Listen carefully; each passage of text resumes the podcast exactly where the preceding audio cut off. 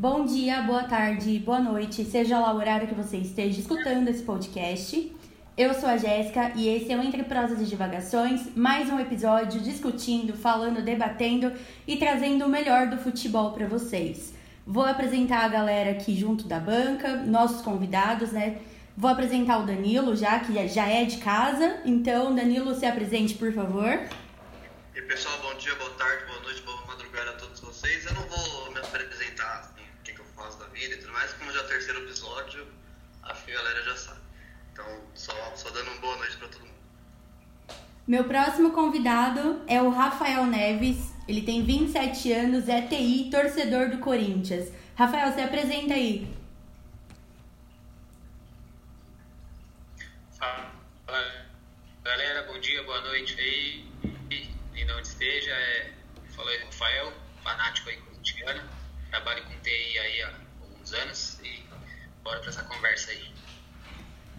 Meus próximos dois convidados, já que eu posso apresentá-los juntos, é o Rafa e a Letícia, que Cara, quem não segue, eu já vou dar uma palhinha aqui. Tem o Instagram chamado Casal Torcedor e tem um blog também que é incrível. A Letícia é jornalista, o Rafa também. Letícia palmeirense, Rafa São Paulino. Se vocês não seguem, com mais detalhes depois eles vão dar um pouquinho de. Dá uma canjinha aí do que é, que é o trabalho deles. E eu quero que os dois se apresentem. Sejam muito bem-vindos. Muito obrigada. É... Olá. Obrigado pelo convite aí espero que a nossa, nossa participação seja muito legal. É isso, bom dia, boa tarde, boa noite, independente do horário aí que a galera tá ouvindo.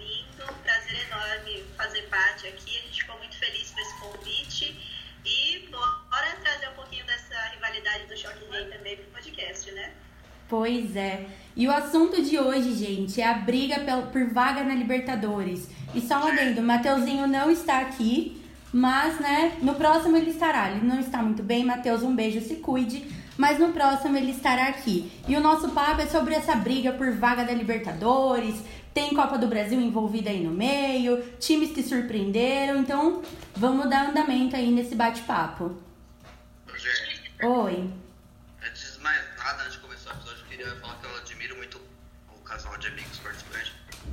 Já tive a a pachorra de terminar um relacionamento com uma corintiana por causa do futebol. Então, pô, eles são, eles são rivais e mantêm o, o amor aí. Pois é, né? Tem que ter muito sangue frio. Nosso, nosso caso foi o contrário. Na verdade, a gente só se conheceu por causa do futebol. Muito lindo.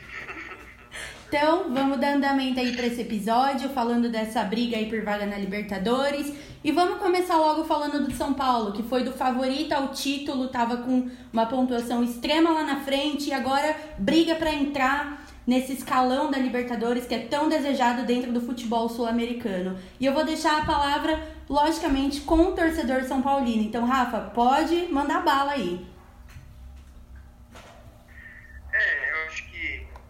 começar falando, é, agora que o Diniz foi demitido, é, muita gente não gosta dele, enfim, eu sou uma das pessoas que, que nunca gostei do, do, estilo de jogo dele, mas eu acho importante a gente falar que o Diniz conseguiu levar um time de São Paulo que, para muitos, acho que ficou um pouco ofuscado, mas é um time que nunca teve condições de chegar onde chegou, é, não, não tem peças para chegar onde chegou para ser líder do campeonato. Então, apesar de tudo, acho que eu mesmo fiz até um post no nosso, no nosso Instagram agradecendo o Diniz, porque ele realmente colocou a gente um patamar que a gente não imaginava no campeonato. É, e aí acabou pecando por isso, né? Ele, ele foi muito julgado por colocar a gente em um patamar que a gente jamais imaginou. É, o São Paulo realmente não tem um elenco qualificado, ele trocou é, de, de peças durante todo o ano, durante toda a temporada, né? Por exemplo, Igor Gomes é, e, e, Gabriel Sara foram jogadores que ainda jovens, que entraram no time, são, são jogadores com características diferentes de jogadores que a gente tinha antes, como o Pato, como o Anthony.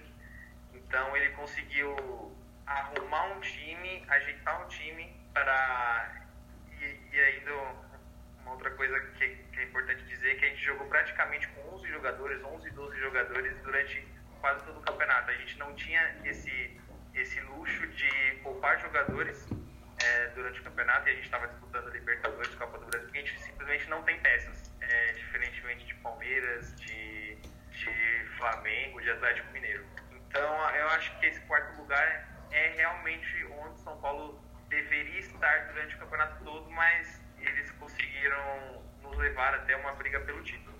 Sobre a vaga na Libertadores, eu acho que é totalmente possível é, ficar entre os quatro. A gente tem uma tabela muito mas eu creio que, que os times de trás também não não tenham tantas condições assim de pegar um G4. O Fluminense é um time que está chegando, mas também tem aquela é, é, não tem um time tão forte assim, pode, pode se complicar em jogos difíceis. Eu acho que o Fluminense é o time que mais ameaça o São Paulo né, nessa quarta colocação. Eu acredito que o São Paulo fique entre os quatro, sim, que é para mim desde o começo é, onde ele iria ficar e, e não, não ganhar um título brasileiro.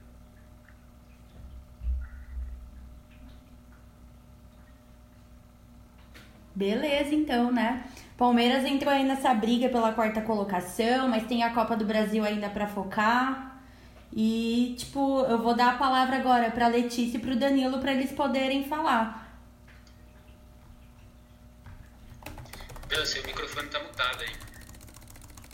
Obrigado. eu tava digitando isso agora. É, eu tenho uma pergunta pro, pro Rafael,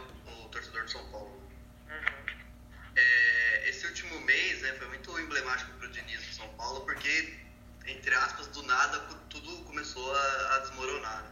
Mas, inclusive, teve um problema ali com o Tietchan, né? aquela, aquela, aquela cobrança um pouco até muito forte, né? Pública muito forte. Uh, você acha que agora, sem o Diniz, vai dar aquele, aquele gás que normalmente acontece na, numa troca de técnico e isso vai, vai ajudar o São Paulo nesse momento? Porque o Fluminense está num, num, ritmo legal, né? Chegando ali perto, e o Grêmio tem um time muito bom também. Mas talvez a troca do técnico possa nesse momento ajudar o São Paulo, você acha? Eu acho que não. Acho que sinceramente não. Eu acho que os jogadores gostavam do Diniz. É, deu para perceber isso durante toda a temporada. E quando ele saiu também, é, é, como eu disse, a queda de rendimento, ela, ela foi, foi totalmente normal. A, queda de rendimento, ela é normal. É, eu acho que ela, ela foi um pouco é, é, não era tão esperada assim, porque realmente tiveram resultados é, bem, bem complicados, 4 a 2 para o Bragantino, 5 a 1 para o Inter, mas a queda de rendimento era extremamente normal. O São Paulo, o que o São Paulo estava fazendo que era anormal? O São Paulo, no primeiro turno, ele perdeu dois jogos. É, e, sinceramente, ninguém esperava o São Paulo perder dois jogos em 19. O São Paulo, se eu não me engano, ficou 17 rodadas invicto, é, invicto até perder para o Corinthians. Isso ninguém esperava o normal de São Paulo é estar aonde está agora. Então, é, eu acho que a cobrança ao Tietchan não, não mudou absolutamente nada. Para mim, ele passou um pouco do ponto, mas eu acho que acontece e o, e o convívio dos dois, o relacionamento dos dois sempre foi muito saudável. É, e, e aí tem um ponto também que para mim é extremamente importante que é uma coisa para se refletir. O Inter ganhou nove seguidas. O São Paulo já estava em, um, em, uma, em uma batida no campeonato muito boa. Mas para o São Paulo continuar à frente do Inter, ele também teria que ter feito muitas vitórias seguidas. O Inter ganhou nove. Então, o São Paulo estava sete ali do Inter. O São Paulo teria que ter ganho muitos pontos também para continuar à frente. O Inter fez uma coisa que a gente não via desde do, do Flamengo, que foram oito seguidas, e desde lá do Cruzeiro, e desde o Guarani nos anos 70. Então, assim, é uma, é uma coisa extraordinária que o São Paulo teria que ter feito é, nove partidas que o Inter ganhou, para o São Paulo ter continuado na frente, ele deveria ter ganho cinco, seis. Então, assim, a queda de rendimento foi normal e, e culminou em, uma, em, uma, em um momento que, que o Inter jogou demais. E eu acho que, que para mim não muda nada a saída do Diniz. Pelo contrário, eu acho que pode até atrapalhar, mas mas, como eu disse, eu acho que o São Paulo, mesmo assim, é, principalmente amanhã contra o Ceará, que é um rival nesse, nesse final de campeonato, né? Além, o São Paulo tem Ceará e Botafogo também, que são os rivais mais acessíveis. Eu acho que o São Paulo até consegue é, ficar entre os quatro.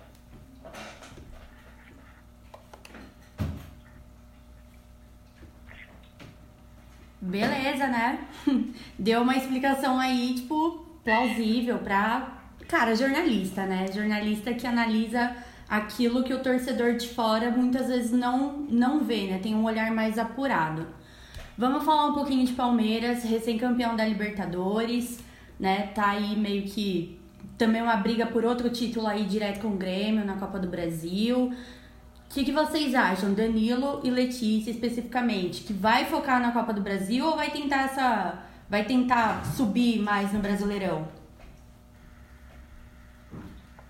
Bom, eu, na verdade, eu espero que foque na Copa do Brasil. Não tenho pretensão nenhuma que o Palmeiras decida disputar ah, com, com fervor esse título brasileiro Acho que o Palmeiras ele tem sim um bom time, é, venceu a Libertadores, mas é um time de mata-mata, é um time que não, não tem fôlego nesse, nessa altura do Campeonato Brasileiro para chegar e pensar em alguma coisa mais é, pensar em topo de tabela, pensar em briga, até porque nem precisa ficar no G4, né? Com o título da Libertadores já tem vaga garantida na próxima edição, então, independente se ficar em quarto, em sétimo, tá, a gente já está com a vaga garantida, isso é o de menos. Então, eu acho que de fato o Palmeiras precisa colocar seus jogadores mais jovens para jogarem esses, esses jogos que faltam do Brasileirão. É, usar esses jogos também o próprio Abel testar novas formações, testar novos Ei. jogadores, Ei. É, enfim. E foco total na Copa do Brasil. A gente sabe que o Grêmio tem uma fama de time copeiro e não é à toa.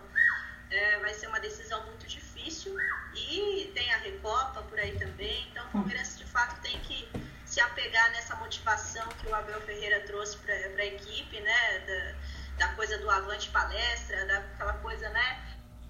de, de enfim, vencer mesmo mata-mata, jogo a jogo e, e conseguir uh, chegar ao objetivo desses dois títulos, né, eminentes que o Palmeiras ainda pode conquistar. Mas o Brasileirão é, é uma briga aí do, dos outros, né? O nosso a gente já, já jogou a toalha com relação a isso. É, eu também acho que o, que o Palmeiras vai focar mais a final, né? Não vai arriscar tanto no brasileiro. Porém, eu acho que o Abel vai cobrar um pouco mais assim, do que foi, foram os últimos jogos. Porque contra o Botafogo, o Palmeiras deu uma vacilada bem grande ali.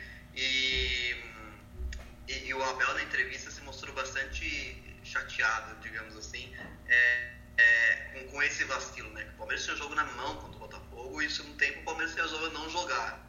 Daí o Botafogo cresceu e empatou o jogo. É, e o Abel se mostrou desgostoso com esse segundo tempo Palmeiras. Então eu acho que ele vai exigir mais ímpeto, né, mais, mais vontade, para que, que, os jogadores que estejam em campo não, não larguem totalmente. Ah, mas óbvio, não, não, é a mesma pegada que, que, que era ah, até alguns jogos antes, quando estava mais focado. Né? Ah, e, e, eu concordo é, com a colega palmeirense, que esqueci o nome, me desculpa, é, que, que, que, é o momento certo testar alguns jogadores, algumas formações, dar uma sequência, por exemplo, para o Lucas Lima, que tipo, joga um jogo bom a cada 10 jogos, mas dá uma sequência ali para ele, começa a ganhar uma moral. É, e testar alguns meninos da base na lateral esquerda, por exemplo, então até os zagueiros, mas então eu acho que é um momento legal. Eu só acho que vai entrar com um pouco mais de, de, de foco do que entrou, por exemplo, contra o Botafogo.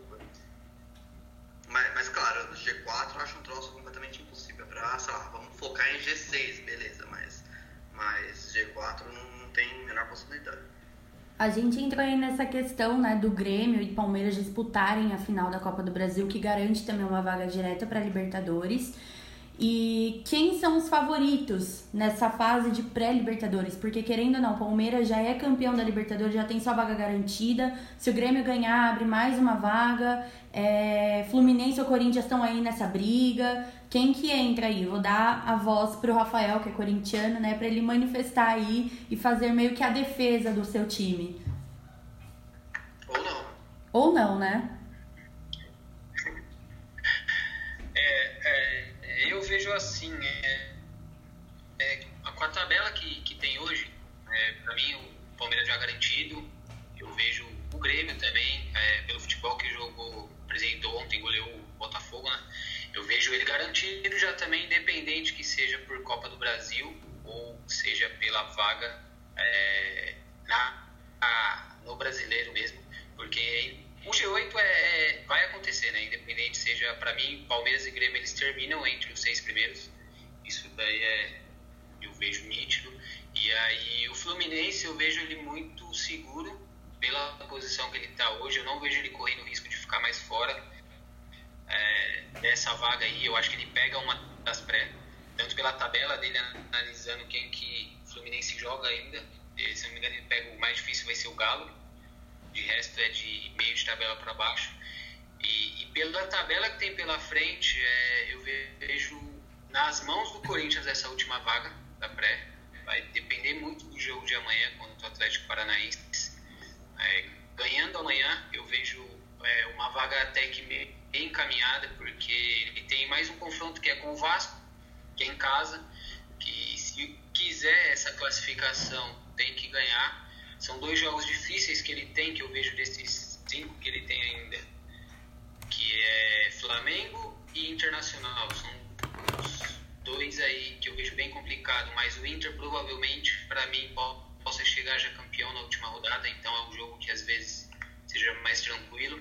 E o são determinantes é contra o Santos também, que, que é dia 17, é um jogo atrasado aí, que vai ser na Vila Belmiro, é um jogo complicado também. Eu vejo que um empate lá é ótimo, porque é jogo de seis pontos, você tira o Santos aí, não vejo o Santos também é, forte para essa briga. Eu acho que as vagas ficam com Fluminense e Corinthians mesmo, por ter o confronto direto ainda de, dos outros que estão na briga, né? Seja Bragantino, o Ceará também tem. O, o Atlético Paranaense também não vejo com força para chegar nessa briga aí. Então, os mais fortes para mim são Fluminense para mim garantido e Corinthians depende dele, eu vejo a situação assim. Então, ele fazendo o papel dele em casa e sabendo jogar contra esses outros times, eu acho que a classificação fica nesses dois mesmo. É, eu acho que, que eu, eu, o Fluminense é um time, assim, é, até me espantou, porque eu não acho um time tão bom assim, eu acho um time ajeitado, mas bom, acho. É, então, por exemplo, o Fluminense fez o feijão com arroz, ele ganhou outros clubes que ele é mais forte, assim, no papel pega time da, do 11 para frente, ele ganha de todo mundo. Uh, mas, por exemplo, jogou o Corinthians e tomou um pau do Corinthians. Né? Então eu não acho um time tão bom assim. É, é muito mais ajeitado do que de fato bom. É, tipo, um grupo unido e tudo mais. Tem uma base legal também. É, o Ceará, o jogo contra o Corinthians, mim ficou muito claro que o Ceará não, não, não tem uma força necessária para bater de frente que o jogo, eu assisti o jogo inteiro e o Ceará foi, sei lá, eles foram bons por lá, um quinto do jogo. O resto o Corinthians dominou, é, especialmente no primeiro tempo ali. E fez o resultado e pronto. É, manteve no segundo. Não foi tão complicado para o Corinthians ganhar. É, então, o Fluminense, como o Rafael falou, o Fluminense, pela tabela, né, por já ter chegado aos 56 pontos e por ter uma tabela mais tranquila teoricamente, eu acho que o Fluminense vai se manter ali quinto, sexto, vai, vai ficar por ali e vai garantir essa pré-Libertadores. Não acho que pega o São Paulo. É, o Grêmio depende, né? O Grêmio, o Grêmio nos últimos anos é, larga o Brasileirão sempre e, e foca nas Copas e normalmente chega bem longe em todas as Copas. É, e agora está na final da Copa do Brasil. O Grêmio é um time bem copeiro, bem, bem copeiro mesmo. É, é bem cultural, né? eu, eu namoro uma gremista e é bem cultural lá que, que o, o, o Grêmio é um time copeiro. É, então acho que vai ser uma final da Copa do Brasil bem pau a pau ali. Uh, e eu acho que o Grêmio, assim como o Palmeiras, o Grêmio vai focar, até porque do Renato com o Inter, que ele achou que foi roubado, ele deu a entender que ia dar uma largada contra os times que estão lutando contra o Inter pelo título, etc. É, então acho que o Grêmio vai focar principalmente uma forma bem forte no, no, no, na Copa do Brasil, sem abrir mão totalmente do campeonato. Mas também não acho que o Grêmio chegue, por exemplo, em quarto. É, e, e eu, eu, concordo também com o Rafa que ele diz da, do jogo da, contra o Atlético Paranaense. Acho que é, tipo, é o X para os dois. Assim. Se o Corinthians ganhar, o Corinthians ganha uma grande força para essa vaga.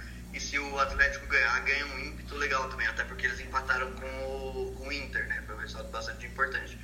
É, então eu acho o jogo, esse e o jogo do Corinthians contra o Santos, acho jogo, são dois jogos bem fundamentais nessa, nessa briga aí. É, e, e, o Bragantino correndo um pouco por fora, mas tá, tá fazendo um. um é, jogando um, um, jogo muito bom, assim, tipo, perdeu pro Palmeiras, mas só deu o Bragantino, por exemplo. É, o jogo contra o Flamengo jogou bem também, então, tipo, um clube bastante competitivo.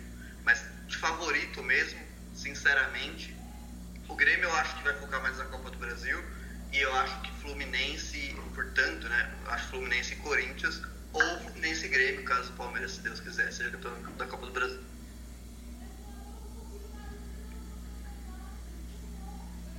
Mas se o Palmeiras levar, abre outra vaga, né? Não abre. Se, o Palmeiras levar, não, não abre. Vai... Não abre.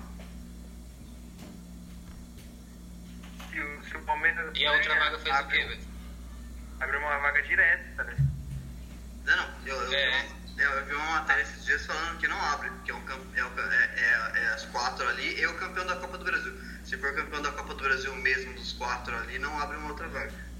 Mas enfim, eu posso pesquisar aqui, eu posso falar besteira também.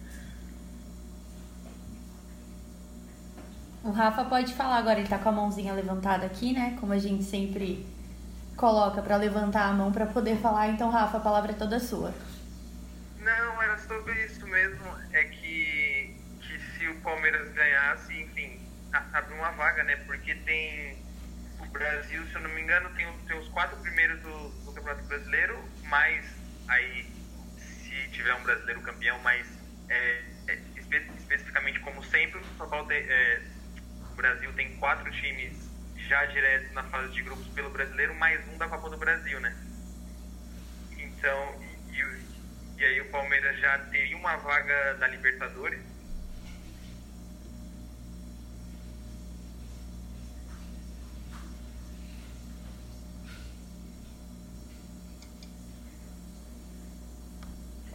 Eu acho que o áudio do Rafa acabou travando, mas enfim, é, acho que deu para entender um pouquinho o raciocínio dele. Já que a gente está falando de Corinthians, é, essa ascensão do Corinthians sobre o Mancini, qual que é o, o time já chegou no limite, tem espaço para melhorar, como que esse elenco pode fazer para se sair melhor na pré-Libertadores. Acho que o Rafa, como é corintiano, pode ver muito bem, é, sendo torcedor, a Letícia e o Rafael podem ver numa ótica que nós torcedores não vemos por serem jornalistas.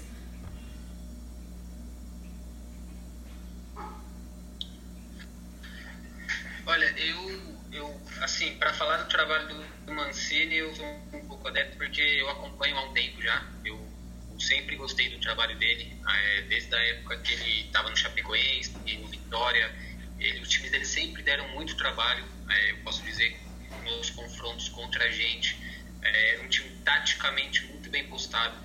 É, eu vi o, o, trabalho dele, sempre gostei. Então, é, eu acho que essa ascensão dele aí tem muito a ver com o pensamento de jogo dele. Eu acho muito, muito legal porque ele pensa é, a cada jogo. Ele não hoje não tem muito treinador que que difere formações, sabe? Tem alguns que têm a mentalidade de uma formação só e vai para cima com ela. É, o Mancini, desde a época que ele estava no Paulo também, o, o, trabalho dele foi legal, que ele assumiu quando o Cuca saiu lá, na época, e aí ele começou a fazer um trabalho legal, é, tanto que ele foi, levou para a final com a gente lá no Paulista, acabou perdendo.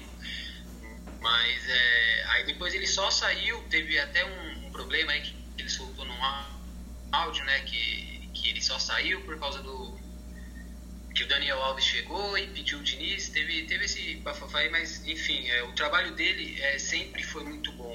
Desde quando ele chegou, até comentei com o Danilo há um tempo atrás, quando a gente conversou, é, a perspectiva do trabalho dele era muito boa, porque ele é inteligente, ele sabe que é um momento bom para a carreira dele, para ele crescer como.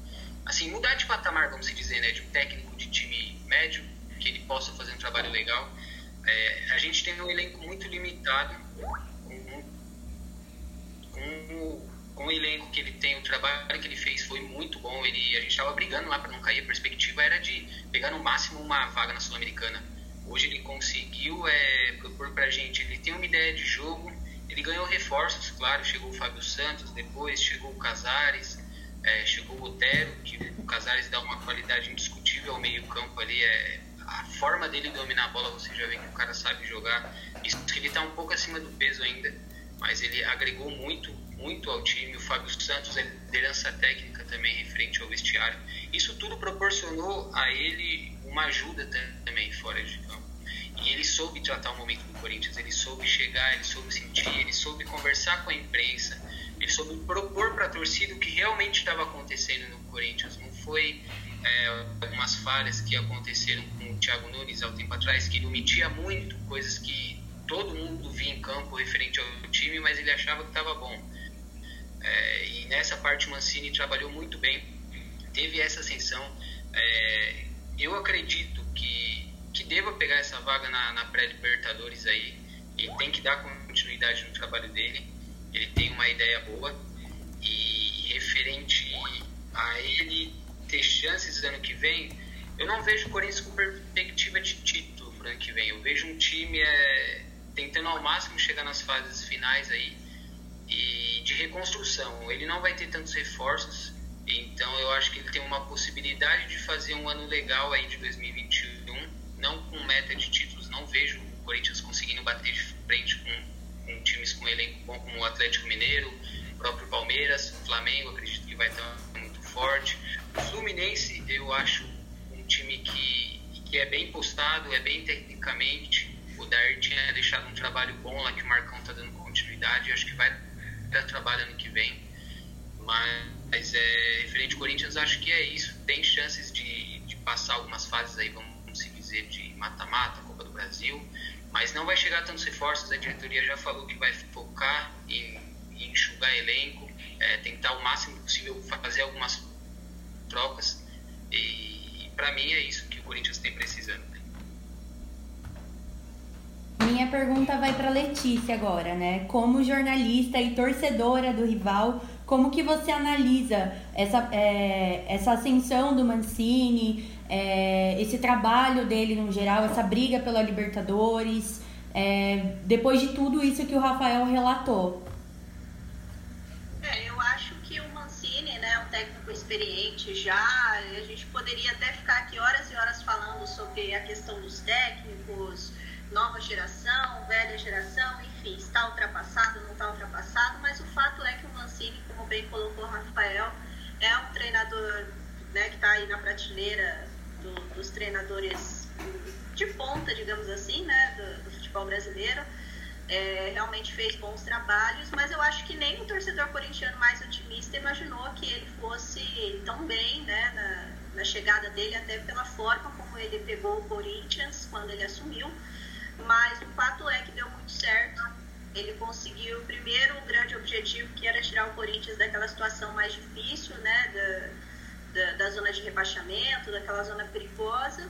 E eu acho que pouco a pouco ele foi é, conquistando até o espaço dele, mas também a, a motivação junto ao elenco, a, a, questão mesmo de formar ali um grupo muito unido, né? E isso faz toda a diferença, principalmente se tratando de Corinthians, né? Isso a gente sabe que historicamente existe essa coisa do emocional, né? Por trás do, do, dos jogadores do Corinthians.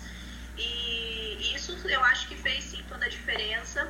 É, o Mancini soube trabalhar bem taticamente, mas acho que acima de tudo o trabalho dele foi bom psicológico mesmo, foi de fazer o jogador entender que ele, ele conseguiria sair daquela situação difícil no, no começo e poder alçar aí novas, novos voos, né? pensar um pouco maior, porque que não era um time tão limitado assim. E aí também vai contando com os tropeços dos adversários diretos, aquela soma de fatores que no fim das contas né, tira o Corinthians de um possível rebaixamento e leva ele para uma zona mais confortável de Libertadores, pensando já um pouco mais na parte de cima da tabela. Então eu acho que nesse sentido o trabalho do Mancini foi muito bom, um dos melhores assim que ele já executou no, no, no futebol da Série A levando em conta todo o cenário. E eu, agora como palmeirense, né, espero realmente que o Palmeiras conquiste aí a Copa do Brasil e que o Corinthians fique de fora dessa, dessas vagas aí da Libertadores, que o Fluminense e o Grêmio consigam garantir as deles, mas falando imparcialmente, acho que o Corinthians sim tem grandes chances. Espero que esteja errado, mas acho que acaba conseguindo ir para a pré-Libertadores sim. É, o, eu lembro que quando, quando o Corinthians contratou o Wagner Mancini, um monte de amigo meu corintiano veio conversar comigo, é, falando que, que um discurso assim, ah, meu Deus, ferrou, a gente vai lutar para não cair e tudo mais. E o Rafa, que, que vos fala aqui, é, foi o único corintiano que falou, não, ele vai conseguir ajeitar o Corinthians, daí ele até citou o trabalho dele no São Paulo e tudo mais.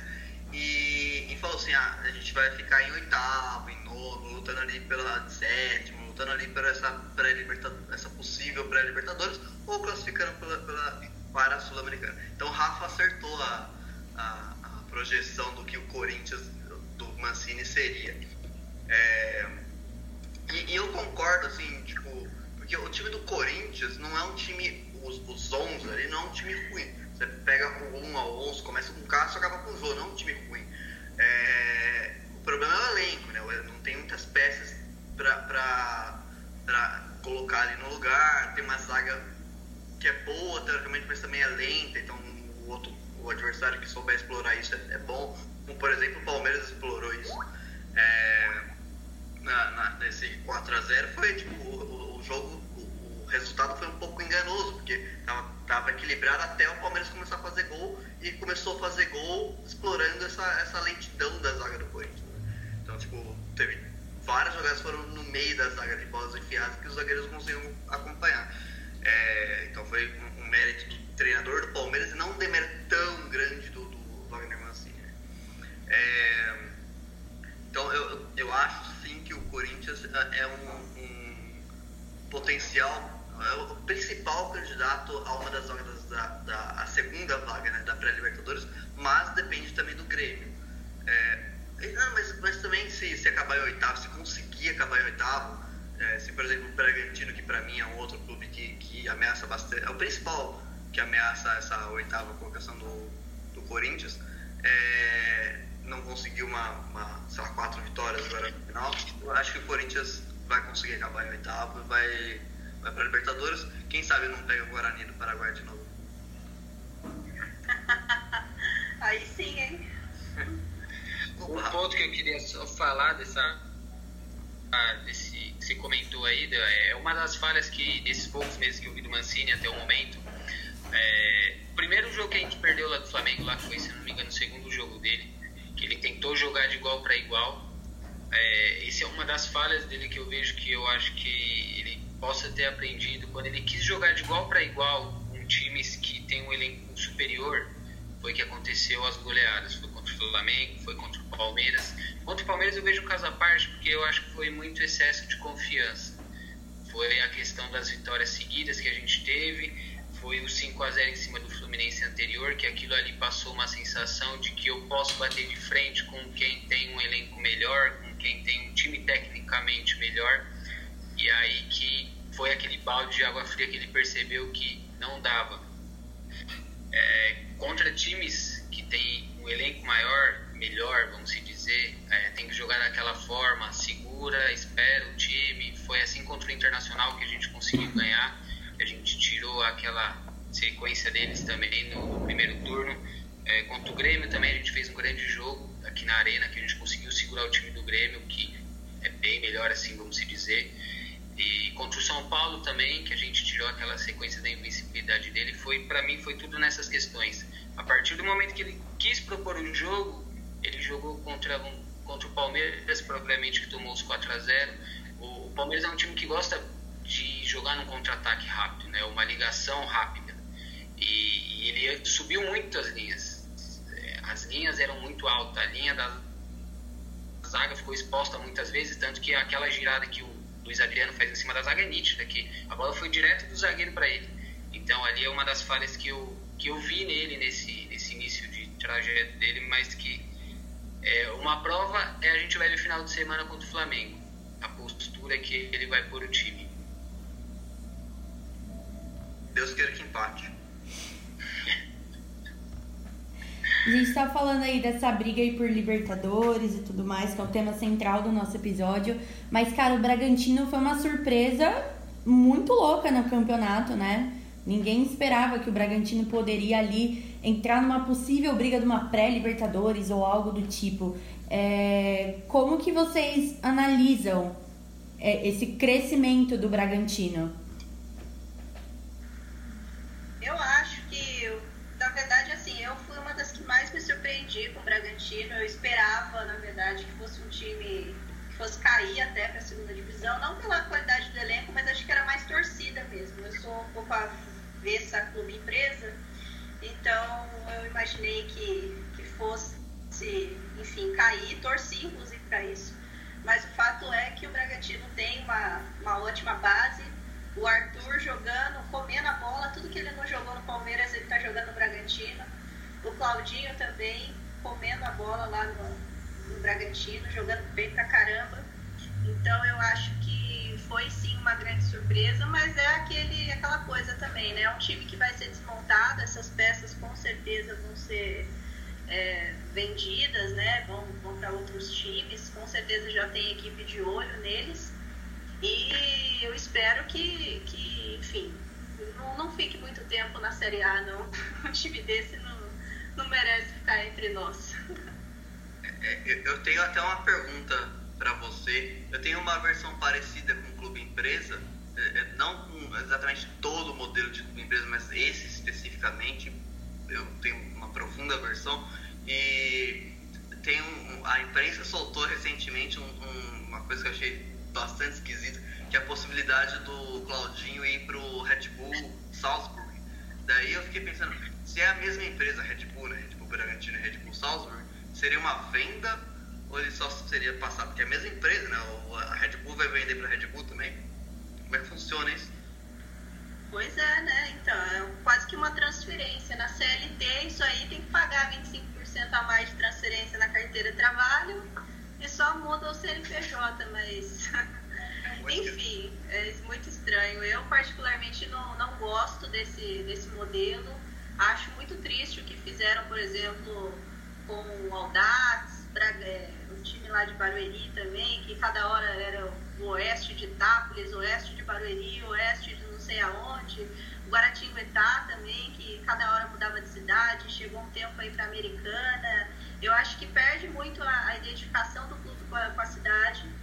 E eu acho que na, na, questão específica do Bragantino, é um time tradicional, né, do, do futebol paulista, Bragança Paulista, enfim, aí você acaba vendendo a sua identidade para uma marca e é muito difícil de se recuperar isso depois. Então, não, não, dentro de campo a gente tem, claro, que exaltar o que os caras fizeram, foi um ótimo trabalho, surpreendeu todo mundo, mas eu acho que o extra-campo é, é maior que e eu espero que acabe logo.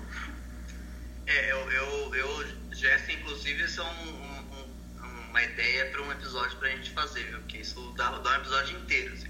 É, não é uma discussão para poucos minutos, não. Ah, não, eu, com certeza. É um episódio que deve ser discutido, até porque eu acredito que no futuro muitos clubes possam adotar essa postura de clube-empresa, mesmo eu não concordando. Eu acho que talvez seja um modelo que deu muito certo na Europa, mas a gente tem que pensar que aqui a desigualdade é muito grande. Então, se em termos de clubes sem ser empresa já existe uma desigualdade, imagina se virar essa bagunça aí que, por exemplo, aconteceu com o Bragantino, que a gente não sabe se chama Red Bull, se chama Bragantino, e acaba virando uma bagunça generalizada.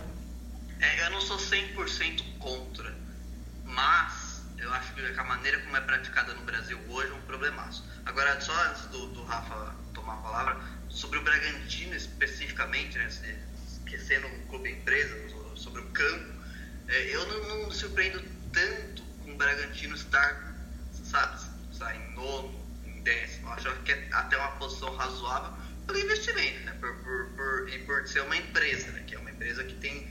Onde a Red Bull coloca o nome dela dá certo. Tanto no, no futebol na Europa, como na Fórmula 1, quanto qualquer lugar.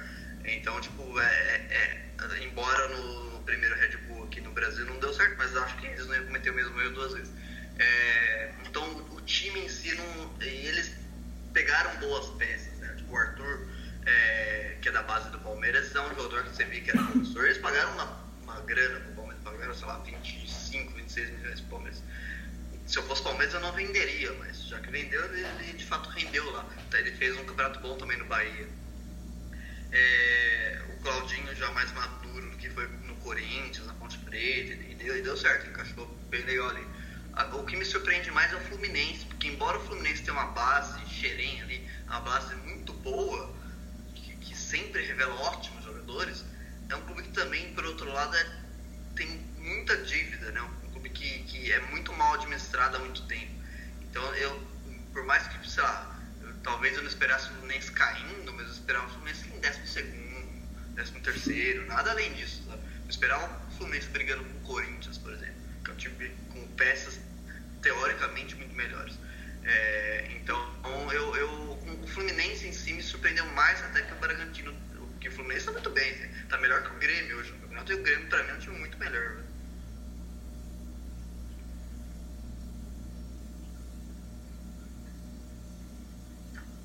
É, referente o Bragantino, eu, eu, sou muito adepto a referente ao, a futebol, assim, é, a opinião assim do Danilo. Eu concordo que pelo investimento no Campeonato Paulista já esperou muito dele, né?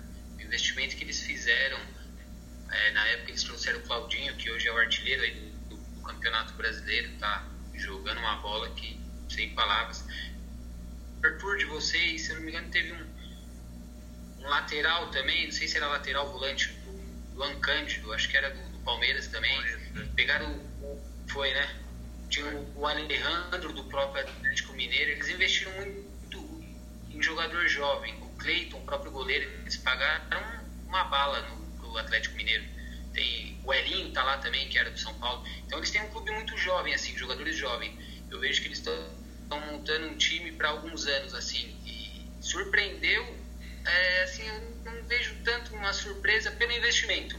A queda deles, que eles tiveram no período em que eles chegaram até a zona de rebaixamento, é, eu via como uma surpresa pelo investimento que eles tiveram. É, eu concordo com o. Para mim, era um clube de ficar ali para décimo para cima. Não via pelo investimento, pelo time que eles têm, não era um time para brigar. Ele tem um elenco muito melhor que, vamos dizer, Botafogo, Vasco, Goiás, é, dentre outros aí que é, o elenco é muito fraco deles.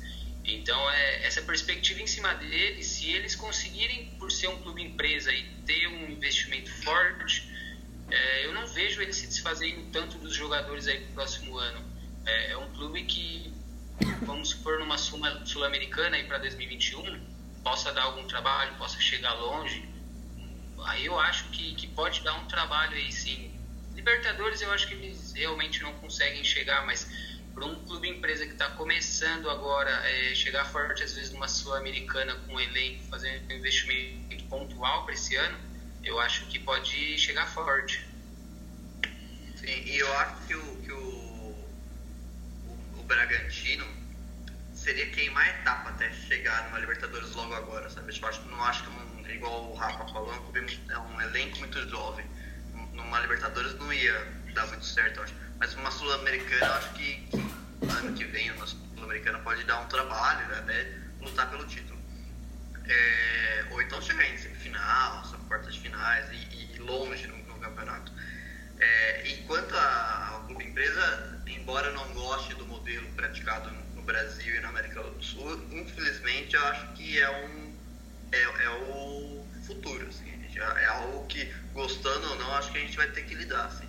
Que, que tem outras empresas vendo que isso é um bom negócio. Sabe? Então acho que um futuro, talvez não imediato, mas um futuro breve, outros clubes vão aderir a isso. Bom, pra gente encerrar essa pauta, se abrir a oitava vaga aí, quais são as apostas de vocês? Quem que pode brigar aí para entrar nessa, nessa Libertadores, essa pré-Libertadores? Mandem aí a, as apostas de vocês até a, essa reta final.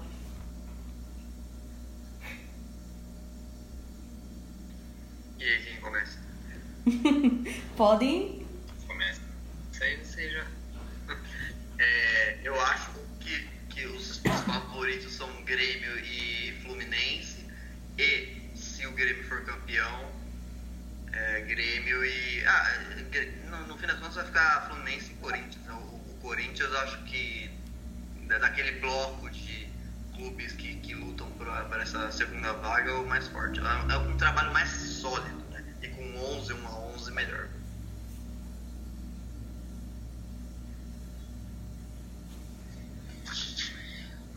É, eu vou, eu vou um pouco nessa, nessa opinião também, assim, é, eu vejo o Grêmio, para mim ele, ele já está classificado, independente dele levar a, a, Copa do Brasil ou não.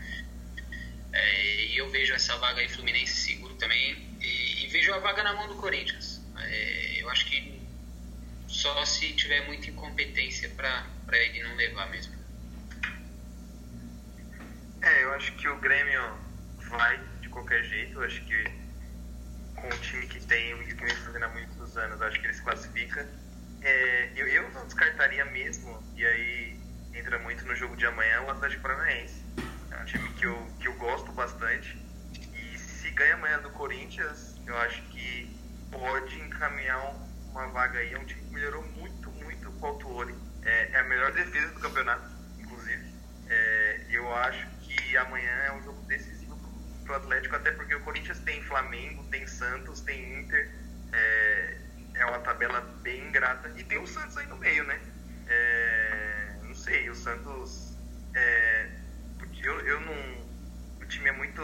depende muito do individualismo de Marinho, Soteldo, enfim. Mas eu acho que eu não, não, não descartaria o Santos, não, enfim. Mas eu acho que o Atlético Paranaense tem que ficar de olho aí, principalmente por conta do jogo de amanhã. Bom, eu acho que dá Grêmio e Fluminense sem clubismo nenhum. Sem clubismo nenhum. Sem nenhum tipo de clubismo. Isso, é, não trabalho com clubismo, não. É só palpite mesmo. e um pouquinho de torcida, vai. eu, eu, eu acho uma questão assim. É eu acho que se o Corinthians não for para pré-Libertadores, o Corinthians tem boas chances na, na Sul-Americana.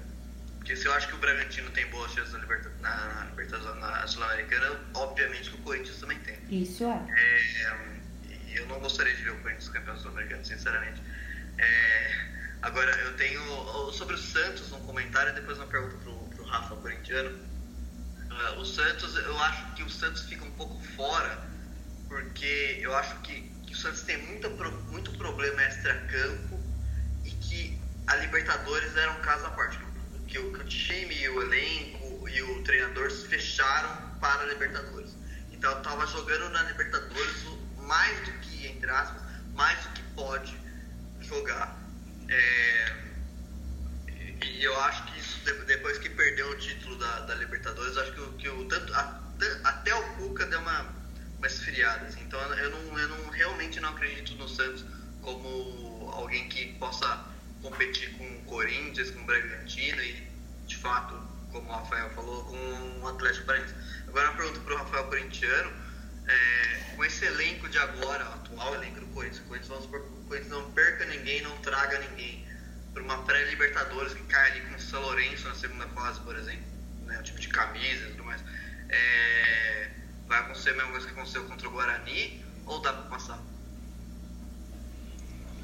Olha, é, com o elenco que a gente tem hoje, é, vai subir alguns meninos da base aí, é, vai voltar alguns de, de empréstimo, né? Então não vai ser contrata. Contratação a gente não vai fazer, realmente vai ser coisa que se for pontual, se surgir oportunidade, igual surgiu com Casares, com Otero, mas hoje, falando do elenco, e chegando o menino da base que vai subir contratação, é, contratação não, é, volta de empréstimo, é, eu acho que tem chance sim de passar, é, não tanto pelo elenco, mas é aquela questão que eu prezo muito, é a continuidade do trabalho. O Mancini tem o elenco assim na mão, ele tem uma formação tática. É, esse foi uma falha do Thiago Nunes, tanto que culminou nessa queda aí pro Guarani de novo. Ele falhou de não ter chegado antes. Ele teve a chance de vir na, no final de 2019, conhecer o elenco, é, entender o que precisava e, e o Mancini hoje tem isso. Então hoje eu me sinto mais seguro pegando uma pré-Libertadores do que na mão do Thiago Nunes. Eu acho que ele pegando essa vaga aí, eu acho que passa. Não vai ser fácil porque são duas fases eliminatórias, né? Não são mais apenas uma, são quatro jogos eliminatórios aí. E eu acredito que passando ele, ele pega assim uma casca de, de já ter passado por jogo eliminatório.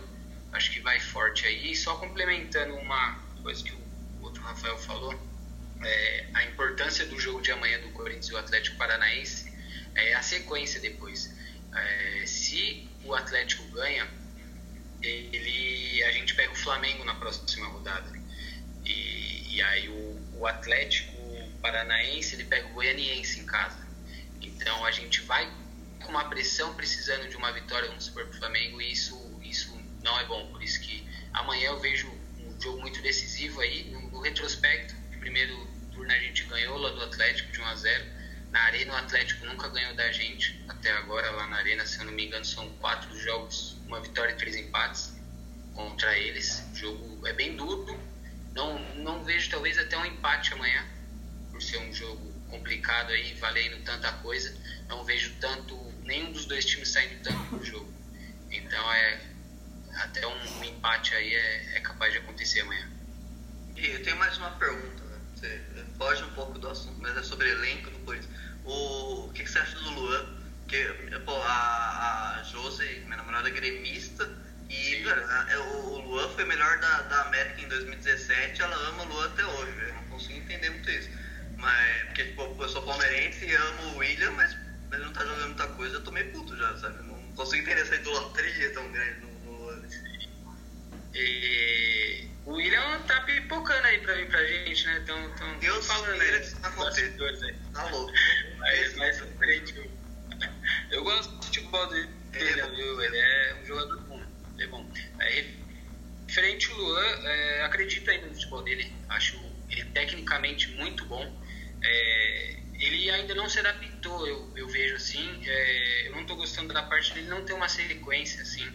É, acho que ele é o primeiro ano dele de Corinthians. Vejo, eu ainda acredito que ele ainda vai vingar com a gente pelo futebol que ele tem. É, a forma dele de jogar não, não se dá para esperar dele um carrinho, uma corrida até a linha de fundo. Ele é mais um jogador técnico mesmo.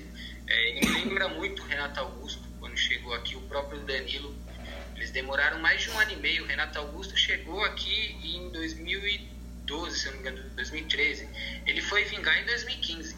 Então é, eu vejo muito esse potencial no Lua ainda. A mesma coisa o Danilo. O Danilo no começo aqui todo mundo queria matar ele da torcida, ninguém queria ver ele mais entrando em campo.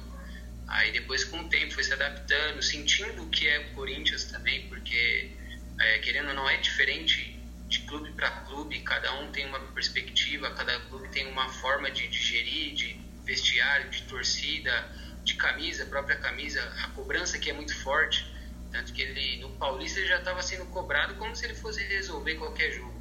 E a perspectiva que se criou em cima dele, ele chegou na Florida Cup, ele já meteu gol de falta, é, já fez dois gols e aí começou bem até o Paulista e foi decaindo muito.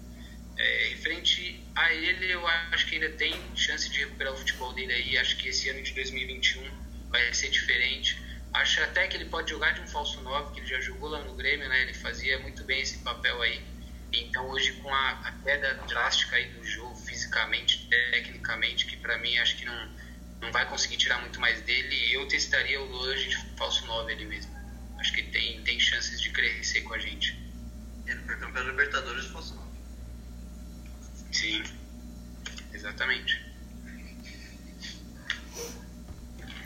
Bom, acho que a gente fechou a nossa pauta. Por incrível que pareça, em uma hora certinho a gente conseguiu fechar essa pauta. Porque geralmente o nosso assunto se estende aqui, já chegamos a ficar quase duas horas debatendo sobre futebol. Aqui a gente faz meio como se fosse uma, uma, uma roda de, de conversa, uma mesa redonda, ou como se tivesse uma mesa de bar debatendo o assunto atual que é o futebol. Eu queria muito agradecer a presença de vocês, Rafael, Letícia e Rafael, né, por, por disponibilizarem o tempo de vocês, o conhecimento de vocês como torcedor, como jornalista, a gente colocar esses dois pesos e essas duas medidas é sempre bacana porque mostra o equilíbrio do torcedor e jornalista. Então eu queria muito agradecer vocês. Se vocês quiserem falar alguma coisa, o espaço está todo aberto. Letícia e Rafa, falem um pouquinho do Insta de vocês, que é incrível e eu recomendo a todos seguirem. Muito obrigada. Obrigada mais uma vez pelo convite. A gente gosta bastante. Faz agora em março vai fazer um ano que a gente criou, né, esse projeto, o Casal Torcedor. É, criamos esse Instagram em meio à pandemia justamente para suprir aí um pouquinho a falta do futebol, que a gente não imaginava que fosse durar tanto tempo, né? Essa ausência dos estádios. É, a gente já pensava em fazer algo juntos relacionado ao futebol, mas sempre faltava aquele, aquele empurrão, aquele primeiro passo. Então, quando surgiu a pandemia, a gente acabou aproveitando a onda para colocar isso em prática. E, graças a Deus, tem dado muito certo. A gente fez muitos amigos, já é, enfim, essa experiência tem trazido para nós muitas boas experiências, pessoas bacanas, né? E a gente sempre fica muito feliz quando a gente recebe convite assim, de participar de live, de podcast. É, a, a, gente acha bacana contribuir de alguma forma nessa discussão. É, quando a gente criou, a gente pensou, a gente até encontrou alguns perfis que é, são de casais, mas torcem para o mesmo time, né? Que deve ser uma beleza, não é o nosso caso, mas que também dá muito certo, né? A gente costuma falar que eu e o Rafa a gente pensa muito igual com relação ao futebol, o que, que a gente pensa do jogo, das questões que envolvem o futebol, que não é só dentro de campo, mas enfim, o extra-campo também. Então a gente pensa muito igual. A única coisa que nos diferencia mesmo são as cores, é o escudo, mas tudo aquilo que a gente entende futebol, a gente compartilha disso. E foi por conta disso que a gente se conheceu, enfim. É, nosso Instagram é o arroba underline casal torcedor. Como eu falei, vai fazer um ano agora em março. E estamos muito felizes aí com, com toda a repercussão que a gente vem tendo ao longo desses últimos meses. Quer, Rafa, falar alguma coisa? Complementa aí. É só para agradecer mesmo vocês. É agradecer pelo convite, o papo foi muito bacana. E se precisar, estamos aí sempre à disposição. Valeu. Bom, é, queria agradecer aí também o convite do, do inicialmente aí e fazer parte aí, gostei bastante desse bate-papo aí, bem, bem legal essa conversa aí, fazer novos amigos aí e falar sobre futebol, que eu acho que é uma das coisas que a gente gosta, ama aí e vive vendo isso todo dia, notícias, seja próprio time ou de outro. Eu sou corintiano, mas eu, eu gosto muito de futebol, então eu me entero de todos os times, gosto de ver, é, até assistir jogos, é, acompanhar tudo. Domingo vi um jogo legal aí também que aconteceu na, na Globo aí, foi, foi interessante ver aí. e, e espero mais convites aí para as próximas aí, foi, foi muito legal. Você acha que o corintiano não ia sair sem dar uma cutucada, né? Tava, eu tava achando muito calmo. É, tava super confortável. Tava, né? Tem que ter, tem que ter. Gente ficou de boa, mano, você acha, capaz? Acho que ele ia encher o saco E a gente tá em maioria, hein? Ele é corajoso. Corajoso, né? Corajoso. É, tá distância, né? Tá. Mas, mas, gente, vamos é. pensar assim, se, tá se a gente não deixar a musiquinha pra eles, ia sobrar o que pra eles esse ano? A gente tomou o Paulista dos caras meteu uma goleada neles, porra, vamos deixar a musiquinha do Mundial, pelo menos, pra eles serem felizes, né? É o que é, pode comemorar, né? É, uma coisa que eu falei pro meu amigo palmeirense, é, era a coisa que não podia levar. O resto, vocês estão tendo um ano aí fantástico, não tem muito o que, que falar, não. O ano de vocês foi sensacional, então pode levar a Copa do Brasil aí, Recopa, o importante era, era essa daí ficar fora mesmo. falou, falou isso pra mim, esse, esse desgraçado. Oh, mas, mas vem mais aí. Minha, minha namorada que não ouça isso, mas Copa do Brasil é nossa. Será que esse relacionamento sobrevive a essa final? Espera, ô Danilo, espero que você durma no sofá, viu? você, você, acredita? Você acredita que no, no, no, Grêmio, Grêmio e Flamengo, que o Grêmio tomou, sei lá, de 5 a 0 na Libertadores, eu, eu dormi no sofá e eu nem sou flamenguista. A, a, a, guria saiu, do, saiu da, da, frente da TV, entrou no quarto e trancou a porta. E eu tava torcendo pro Grêmio, velho. Não faz sentido nenhum. Ou seja, né, o Danilo está muito lascado nessa final, né? porque. A gente vai torcer pra você dormir no sofá, viu? É, desculpa. Jéssica estaremos aqui. Não, Desculpa. Sou muito tua amiga, gosto muito de você, tenho uma consideração gigantesca, mas, né, espero que seu sofá seja confortável. É, Dan, como seu amigo, eu espero que você durma na cama quentinho, tá bom? Bem a pau. Nesse momento, o São Paulino não se manifesta, porque não é o local de fala. Mas, mas por, por sorte. Por É, exatamente, não é o local de fala, senão ele dorme no sofá também. Por, por sorte, nesse momento ah, a, a minha namorada mora em Porto Alegre, eu moro em São Paulo. Então a gente combinou que o primeiro jogo a gente vai assistir juntos e o segundo jogo, que é o jogo do, do, do título de fato, ela vai estar em Porto Alegre e eu estarei em São Paulo. Então, caso o Palmeiras seja campeão, o que vai acontecer, é, eu vou dormir na minha cama igual. Então tá, tá garantido que vai dormir na cama, independente do resultado, né? É, é porque da Libertadores de 2019 a gente aprendeu que a gente tem que estabelecer algumas regras. Entre elas é no dia do título, né, do, do jogo decisivo, não estar na mesma cidade. Entendi. Não me lembre desse jogo, tá? Inclusive. Bom, gente, a gente sempre deixa a zoeira pro final, né? Pra deixa- deixar o ambiente mais, mais leve. Não que não tenha sido um bate-papo leve, mas eu quero muito agradecer a presença de vocês. O episódio vai estar no ar em breve. Entre hoje e amanhã sai o, episódio anterior, certo, Danilo? Certo? É, teoricamente é pra sair hoje, mas caso não saia, sairá amanhã. Sairá amanhã. Mas enfim, nos... Porque amanhã tem rodada, né? Da galera Ah, claro, já emenda uma coisa na outra, né? Já, já faz um esquenta aí pra rodada de amanhã. Sigam as redes sociais do podcast, estamos no Twitter e no Instagram. Não sei se está no Facebook, sou nova por aqui, mas enfim.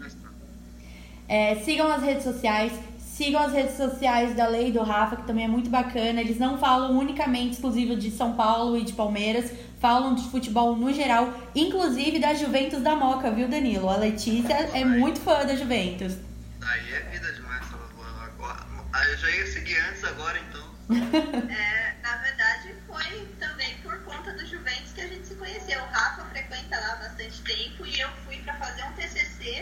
na, na Javari e conheci ele lá porque ele ia sempre nos jogos do Juventus. E aí, a partir de então, eu passei aí junto também. A gente sempre vai. Estamos com saudade do Canório de Seu Antônio. O Juventus uniu até eu e a Josi, porque a, a Josi, quando eu conheci ela, eu consegui fazer ela gostar do Palmeiras.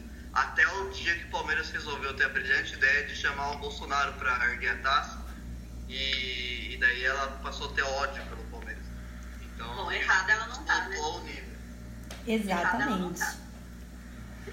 Mas enfim, gente, mais uma vez agradeço muito. Sigam as redes do podcast, deem stream nos nossos episódios, porque tirando os episódios de futebol, tem muito episódio falando de cultura, de política, inclusive de Big Brother. Eu escutei o último episódio que saiu é, essa semana. Cara, tá maravilhoso, as análises incríveis, perfeitas, sem defeito nenhum. Esse podcast é perfeito. Então, sigam aí, deem stream e é. É isso. Até o próximo episódio. Tchau, tchau, tchau. Valeu. Valeu? Valeu.